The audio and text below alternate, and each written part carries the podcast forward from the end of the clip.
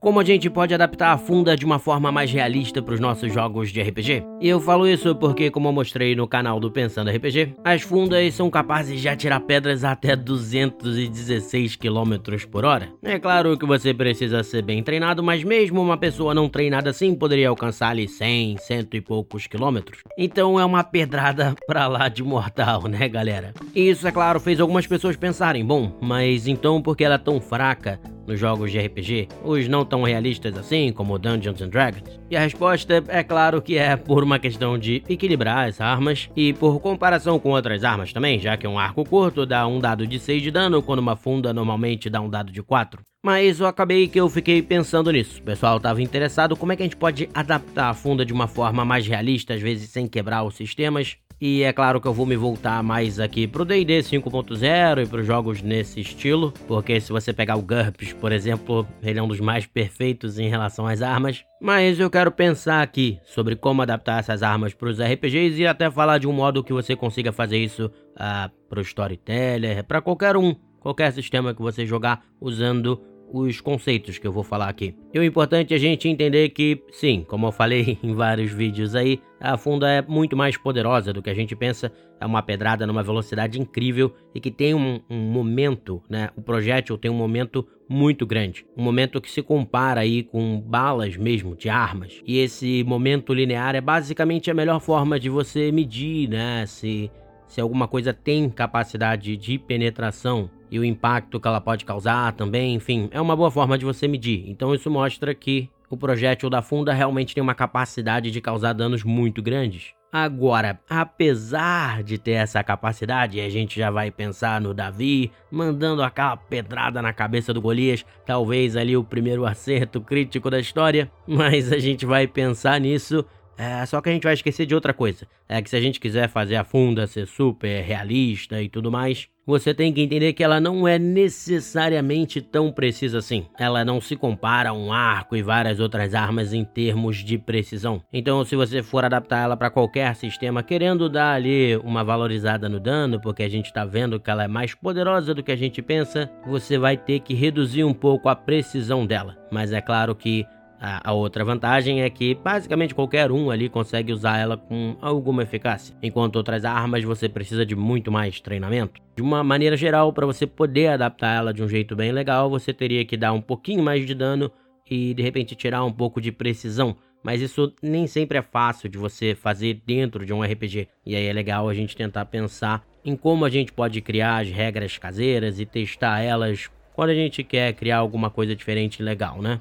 E vamos pensar em termos do D&D 5.0. O que você poderia fazer com a funda poderia ser bem simples. Você poderia, por exemplo, simplesmente falar que ela dá um dado de 4 mais 1 de dano. Isso aumentaria um pouco uh, o dano que ela é capaz de causar. É, se eu não me engano, algumas outras é, outras edições do D&D você podia usar a Sling Bullet, né, que seria Sling Bullet, que seria a bala de sling e daria esse 1 a mais de dano. E aí você pode até fazer essa adaptação. Se tiver com uma bala, ela dá, que seria uma balinha, né? Uma pedra, né? Mas não uma pedra, seria de chumbo, que nem os romanos faziam. Então, de repente, você pode dar mais um. Se a pessoa tiver esse equipamento, ele deve ser mais caro, porque é de metal, etc, etc. E isso seria uma forma razoável de você adaptar, mas ela, ela traz alguns problemas. Porque, como qualquer um pode usar, basicamente, é, ela se torna quase tão eficaz ali quanto um arco curto nesse sentido. Porque o mais um já garante ali um pouco de dano, você só pode tirar um no dado, então seu mínimo já seria dois. E na média você daria um dano um pouco mais consistente, embora não pudesse chegar no dano máximo, que seria 6. Então, como você não botou nenhuma penalidade, só aumentou um pouquinho o dano da bala,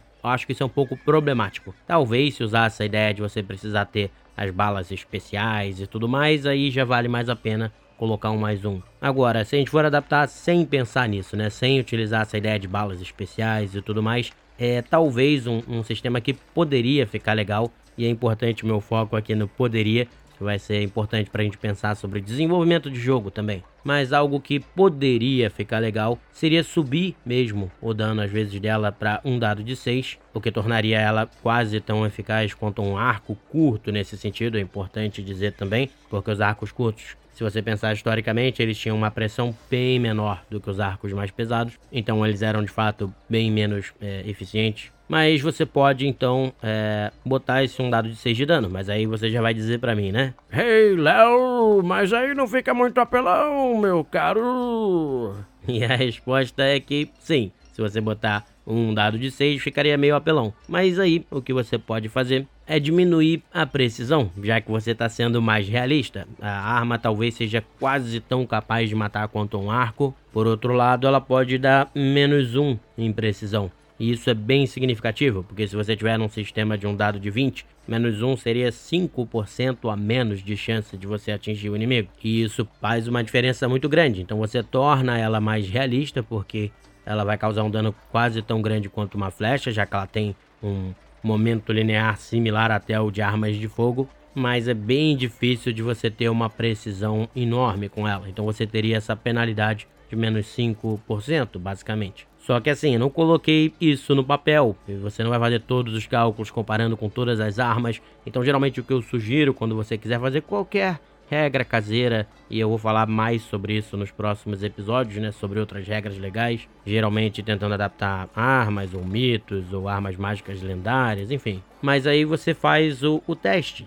porque, por exemplo, o D&D eles testaram e testaram e testaram a quinta edição e soltaram ali o guardião, que é o, o ranger, muito ruim, completamente horrível. Então, quer dizer, mesmo uma equipe enorme de, de, de, criadores de jogos, testando, com, com testes enormes e tudo mais, eles deixaram passar uma classe que estava muito enfraquecida. Então, você testa as coisas no jogo. Você pode ir lá, só que aí você tem que estar disposto a ter uma mente aberta. Você vai lá, é, faz essa mudança e testa. Se de repente o pessoal achar muito ruim, começar de repente a errar muito, ou parecer que é mais forte do que um arco, aí você pode simplesmente mudar de volta. Os jogadores têm que estar sabendo disso, né? Quando você fizer essa regra, a gente vai fazer, a gente vai testar. Que é até o que aconteceu com o Matthew Mercer, né? Do Critical Role. É, ele testou por muito tempo o Gunslinger, que é o atirador ali, o, o pistoleiro que tinha no grupo deles. E volta e meia ele ia alterando pequenas coisas na regra, porque ele estava tentando equilibrar. Depois ele até soltou a classe, se eu não me engano.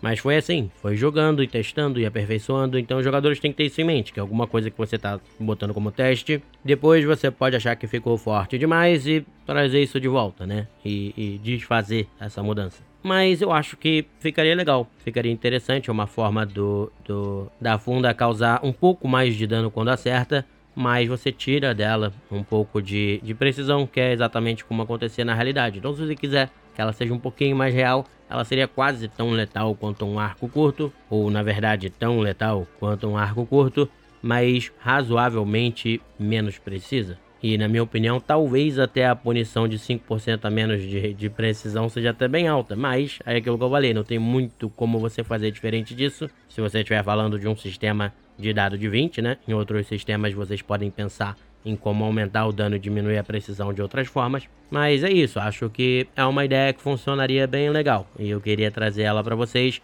E se vocês gostarem, eu posso fazer isso com mais armas, mais armaduras mitos, como eu falei, para poder pegar o conteúdo que às vezes eu jogo no, no canal do Pensando RPG e no podcast aqui, aprofundar mais nisso e trazer mais isso para os RPGs também. Então é isso, espero que vocês tenham gostado desse episódio e até o nosso próximo podcast. Grande abraço, pessoal!